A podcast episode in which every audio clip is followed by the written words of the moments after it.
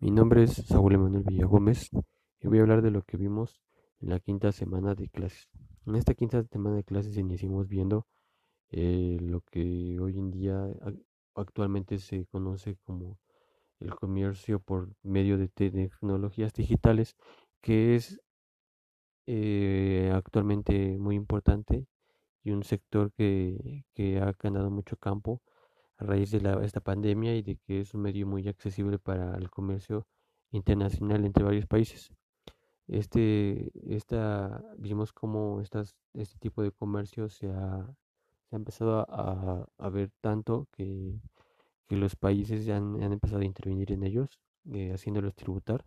para que contribuyan a, a, cada país, en cada país, y ya no sean solo medios que, que son asimilados, pero no valorados como, como, como lo que son, como un medio de, que genera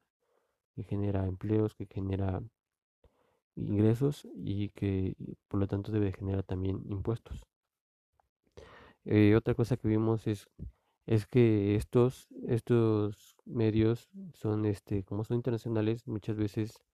se dice que generan empleos en diferentes países, pero en realidad, en realidad la principal fuente de ingresos se va al país en el que es originario.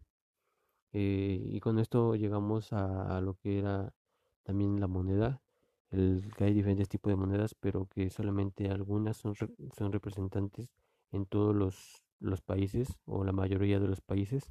y que estas monedas deben de tener características eh, que, que las sostengan y que les den el valor en todos los países,